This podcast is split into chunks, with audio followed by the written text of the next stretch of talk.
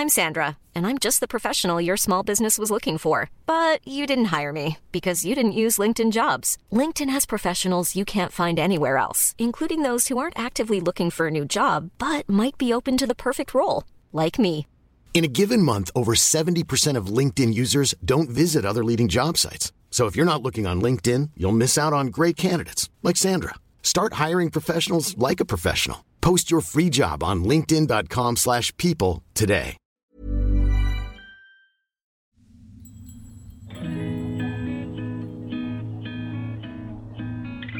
¿Alguna vez te has quedado en blanco cuando tocan el tema de astros, lunas y eclipses? O sea, esto sería como cuando ah, te comes 12 uvas, güey, en Año Nuevo y empiezas a hacer nuevos propósitos. ¿O simplemente eres un recién salido del closet espiritual que quiere rascarle más a estos temas? todo se puede magnificar. ¿Por qué? Porque el sol está iluminando las emociones. Seguro que aquí encuentras algo. Lo intencionas y e intencionarlo cambia todo. Porque admitámoslo, el lenguaje del cosmos regresó para quedarse. ¿Astro What? El podcast para que no te quedes con la cara de What la próxima vez que veas a tu amiga de los cuarzos o te pregunten cuál es tu ascendente o dónde tienes tu luna. Con Esteban Macías y Javier Basurto.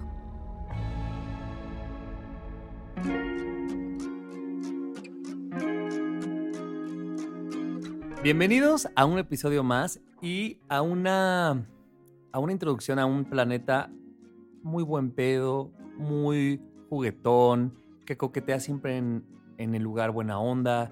Que digamos que es como esta, yo lo veo así como esta galleta de la suerte que, que ya sabes que diga lo que diga, cuando lo abras, el mensaje va a caerte bien. O sea, difícilmente es esta energía muy estricta o como muy severa o, o esta, sí, esta energía a la que le tienes miedo. Creo que todo lo contrario, ¿no? Se vuelve como muy bonachona, Claro. una palmadita ahí encima. Y estamos hablando de Saturno. Ah, ¿verdad? Yo, Por, su- por supuesto que no. Estamos hablando de la energía de Júpiter. Que además decías, eh, Esteban, que Júpiter empieza, sigue siendo un, un planeta personal, pero también ya empieza a coquetear con un otro y por tanto se vuelve un- una cosa que está ahí como en un in-between, ¿no? Claro, sobre todo es un planeta que nos va a hablar de procesos de maduración junto con Saturno. No podemos entender a Júpiter si no entendemos a Saturno y no podemos entender a Saturno si no entendemos a Júpiter, porque nos están hablando de dos extremos de un espectro, ¿no? Por un lado tenemos a la expansión y por el otro lado tenemos la restricción, la estructura, los límites. Esta, esta conjunción o esta suma de, de estos dos planetas se parecería un poco a la suma de Venus eh, con Marte. O sea, puede ser un poco así como... Pues si lo quieres ver como que, que están hablando de dos fuerzas, De dos fuerzas extremas, pero que contrarias. al mismo tiempo cuando se juntan crean magnificencia y cosas chingonas y también pueden crear un cagadero, sí, Ok. 100%. ¿No? De hecho, los, los juegos entre Júpiter y Saturno son ciclos de vida que se van dando a lo largo de nuestra existencia que hablan de periodos de madurez. Por ejemplo, cuando leemos la carta astral a un niño, nos podemos enfocar en los ciclos de Júpiter. ¿Para qué? Para ver cuáles son los lugares donde se va a expandir, está en crecimiento, ¿no? Entonces, cuáles son los lugares donde él puede estudiar, aprender, actuar. Pero si nos queremos también ver cuáles son los procesos de madurez, vamos a tener que ver que Júpiter va a llegar a un momento en el que se va a topar con Saturno, que es el planeta de la estructura, que lo va a venir a estructurar, frenar. a frenar, y lo que va a hacer es va a crear sabiduría, va a crear madurez. Entre los dos, yo, yo soy de la firme creencia que entre los dos planetas crean lo que nuestro sentido de madurez en conjunto. Entonces estos ciclos siempre se van a estar dando y van a estar danzando entre los dos. De hecho, las cuadraturas de Júpiter con Saturno, por ejemplo, que aunque son aspectos tensos o negativos, no son tan negativos en la práctica como se ven.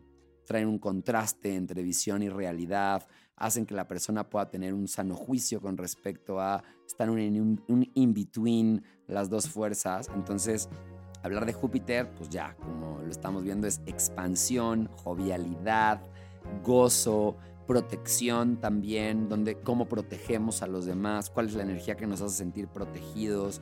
Eh, nos va a hablar de los lugares también donde podemos expandirnos personalmente a nivel deseos, gustos, nos puede conectar de alguna forma con nuestra tendencia a dar, a compartir, a, a ser caritativos. Y también desde su lado negativo nos puede hablar de los lugares donde hay excesos, evasión, Inmadurez, eh, inmadurez, eh, sobre todo excesos y evasión, ¿sabes? Es como donde evado la realidad. Porque es, por eso también ahí están los vicios, ¿no? Porque Y porque justamente puedes evadirlo a través de tus excesos. Exacto. Depende de dónde esté la energía de Júpiter. Ahí es donde tienen que revisar a Júpiter para ver bajo qué energía está. Porque no es lo mismo tener un Júpiter en Capricornio que tener un Júpiter en Géminis o tener un Júpiter en Aries. A ver, lo dijiste y solo de bote pronto pienso que un Júpiter en Capricornio no se siente bien. Exacto. Porque es mucho, decir perfecto. es mucho control, ¿no? Para De esta hecho, energía. Sí, exacto. Y De hecho, podemos ir viendo- Se cae en Capricornio. A ver, eh, primero empecemos en cuál es su casa. Él rige la casa 9 y es el regente original de Sagitario y Piscis. Ok, entonces es el regente original de Sagitario y Y Piscis. Piscis. Piscis tiene dos, porque después tenemos a Neptuno, que fue descubierto después. Entonces Piscis tiene a dos papás. Pero el primer papá fue Júpiter. Y luego, ¿dónde se exalta Júpiter? Júpiter se exalta, ¿dónde crees tú? ¿Cuál es una energía que cuando está así rebosante, expandida, te puede hacer sentir protegido, Tauro. seguro? Ay, no, espera, espera, espera, espera, espera. Ah. Ay, verga, Aries.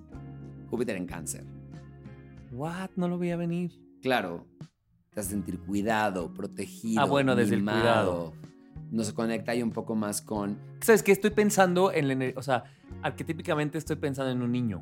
Como en, como en infancias, a Júpiter. O sea, le siento que es como esta, esta energía entre que juguetona, entre que inmadura, pero divertida, pero inocente. No sé si lo estoy aterrizando bien y, y por eso no. le Es divertida, pero también es muy protectora. Entonces, también, ¿qué, qué protege más que el instinto maternal de cáncer? Claro. ¿no? Hay un deseo natural de querer proteger lo que está enfrente, de querer cuidar las raíces, el conocimiento de mi legado. Porque aparte recordemos que también Júpiter se conecta con un lado, aunque sea el, el- el- el regente Capri- ay, de Capricornio, ya no sé ni lo que estoy diciendo, de, de Sagitario. Lo lindo de Júpiter es, a ver, Sagitario tiene mucho de aire en su interior, aunque es fuego, necesita del aire para poder reencenderse. Entonces es un signo que busca mucho el conocimiento, las ideas, hacer sentido de la vida. Entonces Júpiter también nos va a conectar con temas de espiritualidad.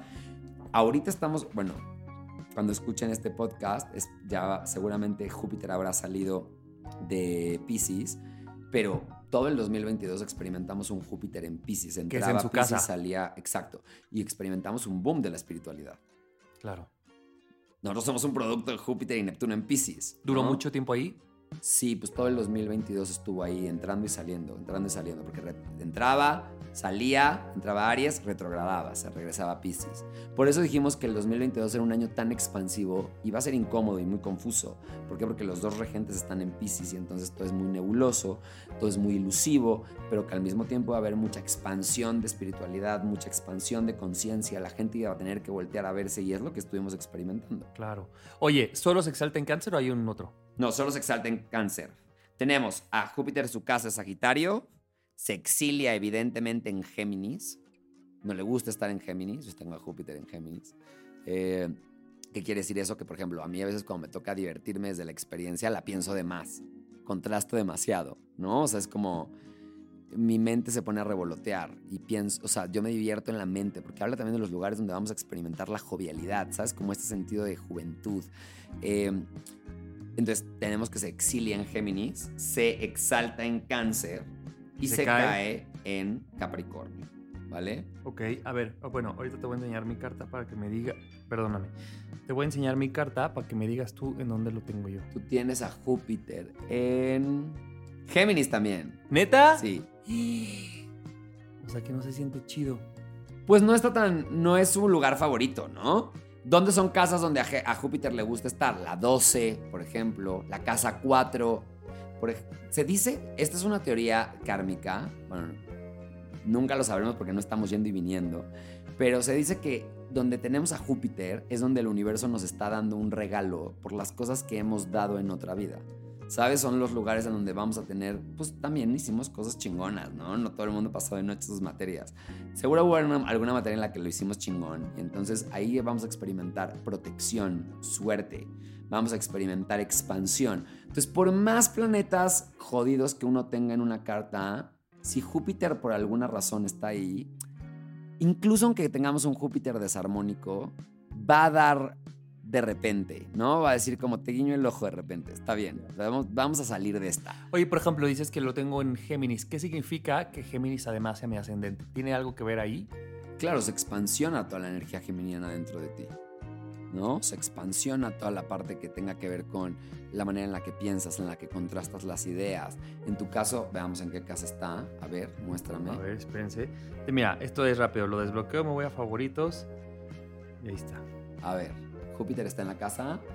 No, pero si la tengo en Géminis. Sí, lo tienes en la casa 1. Ok. Hay una expansión del yo. Tú y yo hemos hablado muchísimo con respecto a cómo tú sí siempre te mostraste como una persona muy segura de sí misma, muy segura de sus pensamientos, aunque por dentro había mucha inseguridad si quieres, todos las tenemos, pero tú siempre gozaste de una cierta protección como en los entornos sociales, en lo que representaba adueñarte tu yo, ¿no? Como que siempre hubo una identidad muy adueñada. Yo es lo que yo me acuerdo estando sí, contigo. Puede ser. ¿No? Había una parte muy poderosa de tu yo. En los lugares en los que te plantabas, güey, tú eras el lidercito de la banda, ¿no? Y tratabas de unificar mucho, desde un lugar muy de unificación, pero había un lado muy benevolente incluso de la manera en la que te presentabas frente a los lugares, ¿no? Yo siempre dije, güey, tú eras amigo de todo el mundo, Entonces Júpiter de hecho también nos puede dar cierta popularidad, por ejemplo, ¿no? Eh, si la tenemos en la casa uno tendemos, por ejemplo, a ser un poquito más chonchitos. ¿Por qué? Porque nos gusta más la comida, nos gusta más nutrir al cuerpo, nos, o sea, encontramos un placer dentro de, y también pueden ser lugares de evasión. Tener un Júpiter en la casa 12, por ejemplo, fomenta la espiritualidad, el sentido de caridad, de servicio, ¿no? Entonces, tener a Júpiter es, es, es un planeta que buscamos todos los astrólogos como para ver qué está dando, ¿no? Oye, una pregunta. ¿Hay una hay respuesta diferente si lo vemos como un planeta personal o como de una forma más eh, colectiva? O Es sea, que di- dice Júpiter- diferentes cosas. Sí, a ver, es que Júpiter, en el momento en el que yo nos conecta con una lección bien importante, que es la gratitud, y es el count your blessings, ¿no? Como de verdad date cuenta de todas las bendiciones que hay a tu alrededor. Todo es una bendición. Y eso es algo que a mí me gusta mucho en la enseñanza jupiteriana, porque todos tenemos a Júpiter en algún lugar y de alguna forma todos somos invitados a indagar en su energía, que es una energía de dar. ¿Y qué es dar? Dar no nada más es el acto como tal de dar algo que tengo en mi mano. Dar es la conciencia que hay detrás. Viene desde un lugar de abundancia. Yo no puedo dar algo que no considero suficiente.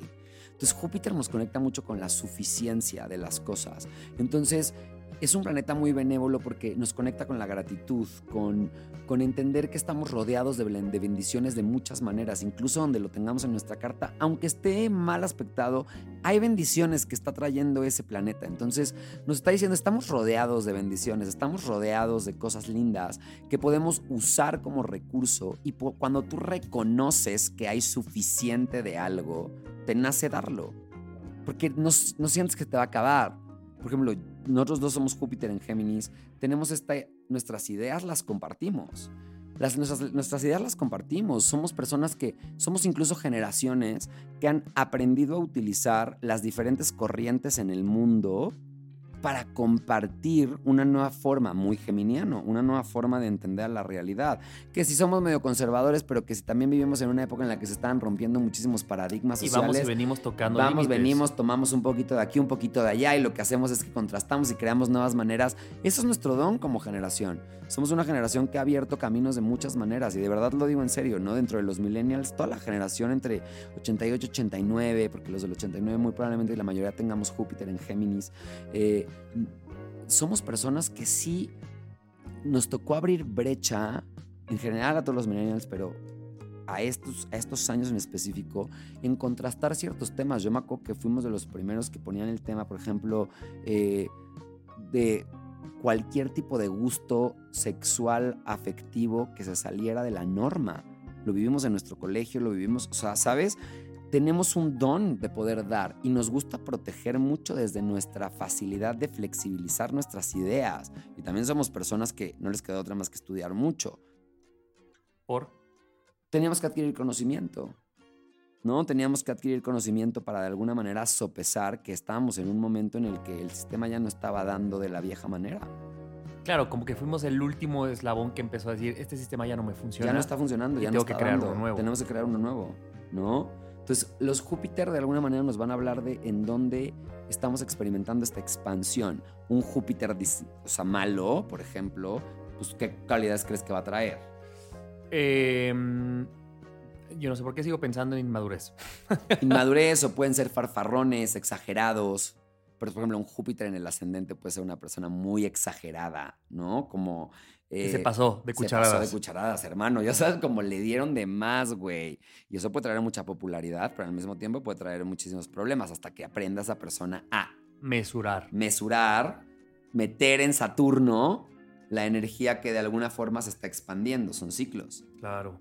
Oye, tengo una pregunta. Ahorita decías que toda una generación lo comparte. Esto quiere decir que este planeta tarda mucho más que los pasados en, dar vuelta y por eso, o sea, dura Generación mucho hablamos como de unos añitos, o sea, son personas que van a compartir este Júpiter eh, no son como 10 años, una generación entera ya son los transpersonales. Pero digamos, de, todos los que hemos hablado ahorita, ya este hablamos es el que más tarda. De hasta, ahorita, hasta este momento sí. Júpiter es el que más se tarda. De entre la Luna, el Sol, Mercurio, Venus y Marte, Júpiter, es el, que, más, más se tarda en moverse. Ahora, retrograda. También. Y también tarda más tiempo entre retrogradación y Por retrogradación. Y cuando retrograda lo que nos va a invitar son a medir nuestros ciclos de expansión, ¿no?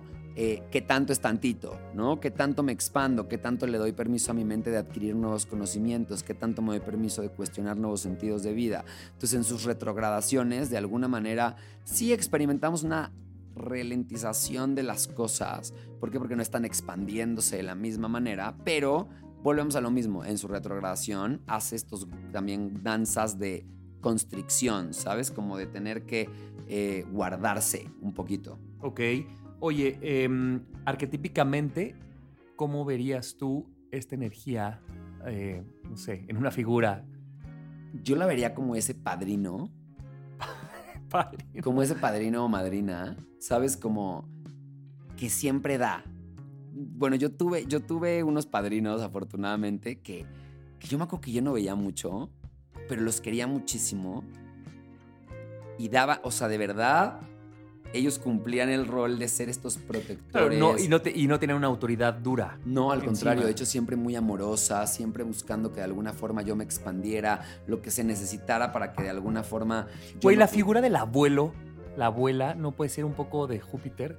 Como esta cosa de sí soy una autoridad, pero yo no, no pretendo ser duro y entonces me vuelvo como la, esta autoridad ¿Quién sabe qué abuela, ¿no? Porque luego las abuelas pueden bueno, sí, este rol. Pero me refiero a esta abuela que mm, te doy el dulce por debajo y que no se entere tu papá y tu mamá y como que juego contigo a que te entiendo, pero tal vez... Y sí, también tengo una sabiduría. Podría ser, fíjate. ¿Cómo les suena a ustedes? ¿Qué piensan?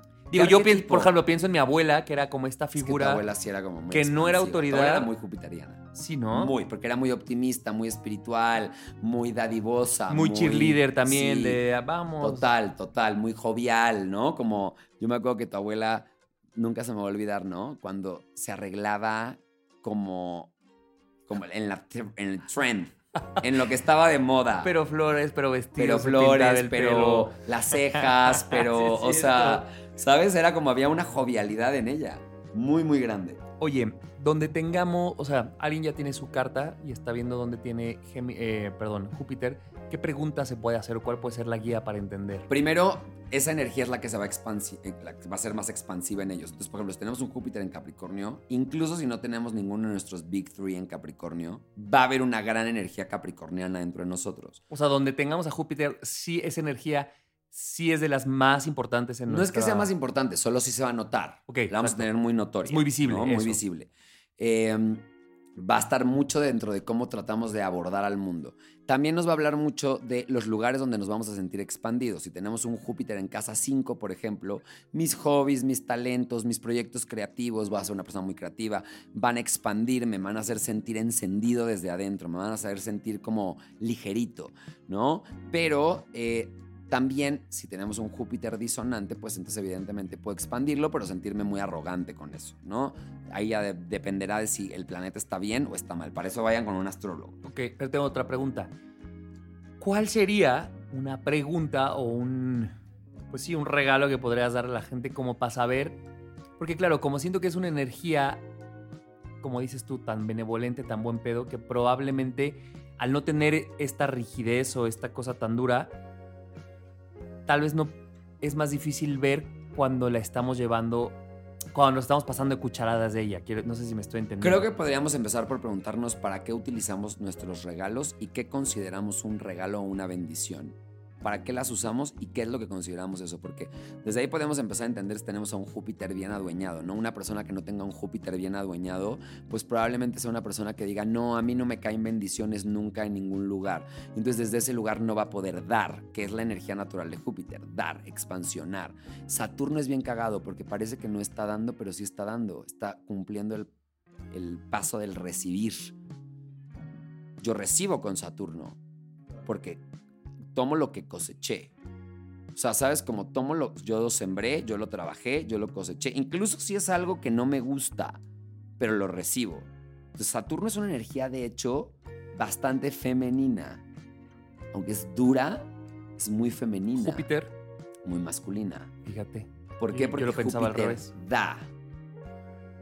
Saturno recibe. recibe. Mm, Saturno recibe desde la crudeza de los resultados. Sembraste zanahorias, chido. tienes zanahorias. No le echaste agüita, pues no se dieron, hermano, y pues eso es lo que recibes. Y Júpiter da, es el que siembra. Por eso te digo que los procesos jupiterianos y saturninos no se pueden entender separados. Tenemos que entender que Júpiter nos habla de esos lugares expansivos donde damos, por eso hablo de regalos, porque si yo reconozco que hay abundancia en mi vida, y abundancia no es la cantidad de las cosas, abundancia es la sensación de suficiencia de las cosas. Cuando yo reconozco abundancia en el mundo, en ese momento puedo darlo. Y con lo que acabas de decir, me parece importante decir que entonces la sensación de abundancia nunca va a estar en el exterior. Nunca. Es una sensación. No es una cantidad. Yo conozco un chingo de gente y en muchas cosas yo incluso tengo una alta cantidad de cosas Y no llegas a sentir la y no llego a sentirla suficiente. Nos pasa a todos con nuestra autoestima. Por ejemplo, un Júpiter en casa uno que enseña cuál es su regalo para dar. Sentirse suficiente. Ese es tu regalo. Inspirarle a la gente a adueñarse de ellos mismos Claro. de su diferencia. Pero es- todos tienen un lugar. A Y- veces te pueden pasar las cucharadas Pe- de Pero y me parece que justo sí, ahorita que decías eso, sí me salta en, en mi, en mi mente personas que digo, claro que te inspiran a decir, güey, ¿cómo esta persona sí lo logra? ¿Cómo esta persona sí se adueña, sí se lo cree? Y lo que decías me parece maravilloso es, te enseña a dar, pero no podemos dar algo que no que primero no tenemos. no nos hemos adueñado de él. Claro. Entonces creo que el regalo viene incluso pasos Exacto. antes. Exacto. Júpiter a mí por eso también me parece súper bonito, porque trae muchas lecciones de sabiduría. Nos hace ver desde un lugar, sí, buen pedo, pero también muy crudo. ¿Quiénes somos? Porque si eso lo traes, es más, las bendiciones que llegan a ti, si todo es un reflejo de ti mismo, tú las creaste. Tú tienes ese tipo de amigos porque eso es lo que vive en ti, es un reflejo. Por eso donde tengamos a Júpiter va a hablar de mis regalos para dar y también de los regalos que voy a recibir de alguna manera a través de la proyección del mundo exterior. Si yo tengo un Júpiter en la casa 11, quiere decir que soy una persona muy sociable, una persona que de alguna manera, como desde la energía desde la cual esté llevándose a cabo ese Júpiter. Imagínate que tengo un Júpiter en Sagitario en la casa 11. Bueno, pues voy a ser un güey muy sociable, muy amigo de mis amigos, la chispita de los lugares. ¿Qué va a representar eso? Amigos que son iguales hacia mí. ¿No? Amigos que de alguna manera van a ser más joviales conmigo, que me van a expandir desde lugares de conocimiento. Entonces, donde tengamos a Júpiter, vamos a representar también a personas, por ejemplo, de poder. Un Júpiter en la casa 4 nos habla de una familia que tiene recursos, que tiene expansión. Es una gran bendición tener a Júpiter en la casa 4. ¿Por qué? Porque Es un per- perdón, ¿te refieres a recursos económicos o puede ser, güey, depende de la energía en la que esté. ya? Por ejemplo, Puede ser una familia que te proveyó de eh, emociones. sí, o este, de inteligencia. o de inteligencia, Yo claro. tengo a Júpiter en la 4. Ok. ¿sabes? En la- al finalcito de la 4. Y es una gran bendición. Siempre que volteé a ver a mi familia, siempre fue una familia que daba mucho desde la inteligencia, el, el mundo de las ideas. Era una, una familia muy open mind, ¿no? Dentro del conservadurismo que vivíamos, pero muy open mind. Le abría lugar a todo el mundo, muy sociable, ¿no? Como un lugar en el que había también una expansión de quienes éramos como familia. Y eso a mí me dio mucha seguridad para poder después levantarme hacia mi medio cielo. Entonces, es lindo tener a Júpiter en la 4, Júpiter en la 7, por ejemplo. A ver, parejas, por ejemplo, que pueden ser parejas importantes o parejas que vienen a protegerme y yo también tengo un sentido de protección hacia ellos, hay un sentido de dar, de recibir, ¿sabes? También se nos pueden pasar las cucharadas de idealización con esa persona dependiendo en qué signo esté. Por eso te digo, ¿tiene un lado sombrío? Sí, sí lo tiene. No todo es buen pedo con Júpiter. Júpiter se puede pasar de cucharadas y llevarnos a experimentar el efecto de expandirnos de más. ¿no? ¿Es, ¿Es probable que Júpiter y Saturno compartan casa o compartan eh, energía? O sea, que estén juntas. De que se puede, se puede. Pero no es que se no den es- todos los casos. Pero no. es igual de, de probable, por ejemplo, como hablábamos con Venus y, y Marte. No, porque avanzan menos avanzan rápido. menos rápido. Exacto. Ok, esa era mi pregunta. Porque como que los estoy viendo igual rápido. como unos pares, dado que necesitan un sí, poco sí del es otro y posible son que dentro de su danza van a tener conjunciones, definitivo. ¿eh? Cada cierto tiempo van a juntarse y si hay personas que van a nacer con Júpiter y con Saturno en el mismo signo. ¿Qué pasaría, por ejemplo, si alguien nace en Júpiter retrogradando? ¿Qué podría significar eso? Lo que va a pasar ahí es que las características del planeta se van a ver como muchísimo menos expandidas. Va a ser más retraído, por ejemplo, más pendiente del mundo interior. Podría, dependiendo de cómo esté el planeta y con quién esté haciendo aspectos, podría ser una persona que todo el mundo del dar ocurre desde adentro de la cabeza. Personas muy intuitivas, personas altamente espirituales, pero personas que tal vez no lo ponen mucho afuera. ¿Sabes? La personalidad no está siendo expuesta hacia afuera. En general, los planetas retrógrados en una carta natal tienden a esta timidez, tienden como a un mundo mucho más interno. Exacto, tienden a meternos al mundo de adentro. Por eso cuando, y esto va para todos los que nacieron con planetas retrógrados. No ¿Cómo importa sé cuál. si nace en un planeta retrógrado? Porque en la carta astral abajo del planeta trae una R, ¿no? O trae una RX. Eso significa que el planeta estaba retrogradando en el momento en el que Nacieron. Los- las personas que nacieron en planetas retrógrados, su mejor momento es cuando el planeta en la vida normal está, Está retrogradando. retrogradando. Entonces los que nacieron con Mercurio retrógrado piensan mejor cuando Mercurio está retrogradando, versus todos los que nacimos con Mercurio directo, pensamos mejor con Mercurio directo. Cuando está retrogradando entramos en crisis, ¿no? Y un Mercurio retrogrado que nació pues, Dice lo maneja qué así. paz, esto está delicioso porque Como pez en el agua, güey.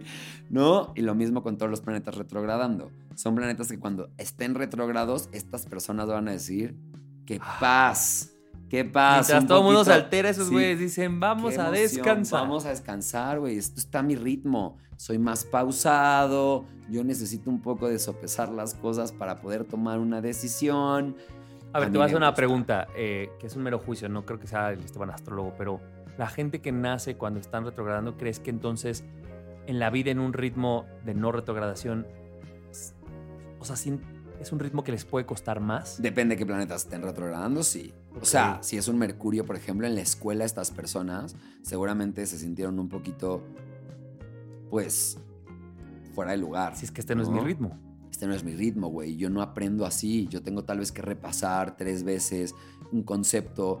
A mí no se me va a pegar a la primera, güey. Yo tengo que pasar tal vez desde la experiencia, otras formas de aprender. Entonces, sí, probablemente para en la escuela un Mercurio, pues, güey, se ha de haber estado rudo, ¿no? O un Júpiter retrógrado en un espacio de diversión, alegría, sociabilización, etcétera, pues evidentemente se sintió como, es que sí Mucho quiero dar, limitado. soy súper no, no, o sea, hay una parte dentro de mí que es intuitiva, pero no la puedo comunicar de la misma manera que los demás, o sea, cada uno de los planetas, Saturno retrógrado, por ejemplo, cuando se trata de poner estructuras, esta gente de alguna forma de decir, híjole, a mí las estructuras me cuestan un poquito, ¿cómo le hago? Si quiero, ¿no? Entonces, sí, obvio, son, son cosas de la personalidad que se van a tener que venir a desarrollar a lo largo de la existencia. Por eso decimos que cuando hay un planeta retrógrado desde astrología kármica, se dice que ahí hay algo, hay una materia que se está jalando. ¿Sabes? Si hay un planeta retrogradando es algo que se está repitiendo en esta encarnación.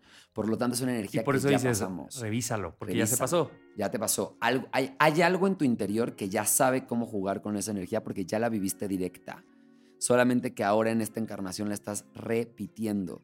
Tal vez es porque es una herramienta que te vuelve a servir para algo, pero necesitas definitivamente pararle un poquito antes de actuar, pensar, producir, estructurar, porque hay algo que tienes que reflexionar. Claro. Güey, nada más para ir cerrando, me parece increíble y esta conclusión justo le da el clavo de cómo la astrología solo es una herramienta más y otra óptica, pero hablamos, por ejemplo, ahorita, ¿no? De la gente en la escuela, de la crianza, de los procesos de infancia. Yo pienso, una vez más, es, hay solo un modelo educativo que creemos que le funciona a todo mundo y qué importante, por ejemplo, conocer tu carta astral como para decir, ah, güey, yo o mis hijos, ¿no? Es como, a, lo mejor este güey me estoy dando cuenta a través de esta interpretación de la carta que mi hijo va a aprender de procesos distintos. Y entonces ya yo como papá, como mamá, lo que sea, es más fácil encaminar a, estos güeyes, bueno, a tus hijos, hacer como mucho más buen pedo con ellos, a tratar de forzarlos a que aprendan en un método que probablemente les va a costar trabajo porque su configuración es Claro, ¿qué tal que su configuración es timidez, güey? Ahí estoy yo tratando de hacerlo el niño más popular de la escuela, no. Y entonces andas ahí con reportes de conducta y hay gente, no, y es como, porque creo que hay un gran problema allá afuera, que es que tratamos de que todo el mundo encaje en el mismo sistema que obedece pues, a un perfil, o sea, acaso dos, ¿no? Pero son muy limitados los perfiles, incluso educativos, ¿no? me parece como, una vez más, es una gran herramienta como para decir, güey, ¿de qué otra forma? ¿De qué otra forma exploro para...? Porque claro que se puede aprender, se puede querer, se puede trabajar, se puede ser exitoso, pero desde diferentes caminos y me parece una vez más que la astrología nos regala esta oportunidad de decir, hay 20 más, hay 20 posibilidades más, exploremos otras, ¿no? Totalmente, totalmente. De cualquier forma, gente, siempre vayan con, a leer la carta astral. Recuerden que ahí están todos los las pormenores de su diseño particular.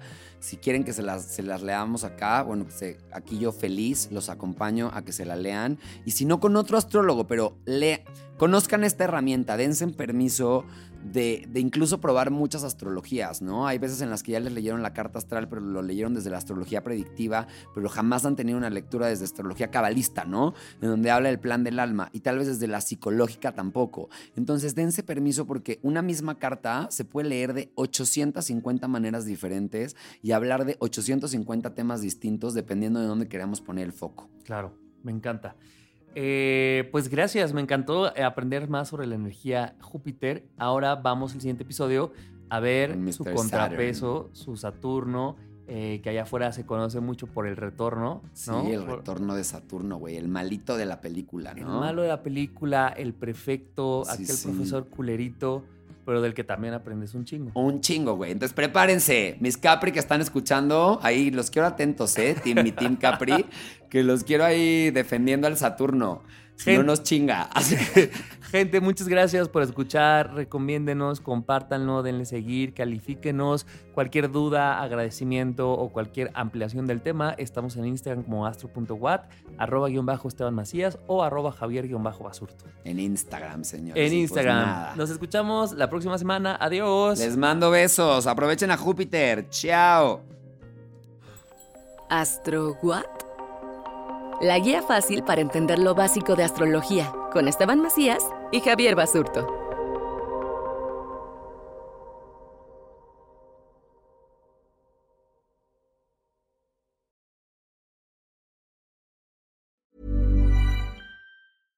Imagine the softest sheets you've ever felt. Now imagine them getting even softer over time. That's what you'll feel with Bowl and Branch's organic cotton sheets. In a recent customer survey, 96% replied that Bowl and Branch sheets get softer with every wash. Start getting your best night's sleep in these sheets that get softer and softer for years to come. Try their sheets with a 30-night guarantee. Plus, get 15% off your first order at bowlandbranch.com. Code BUTTERY. Exclusions apply. See site for details.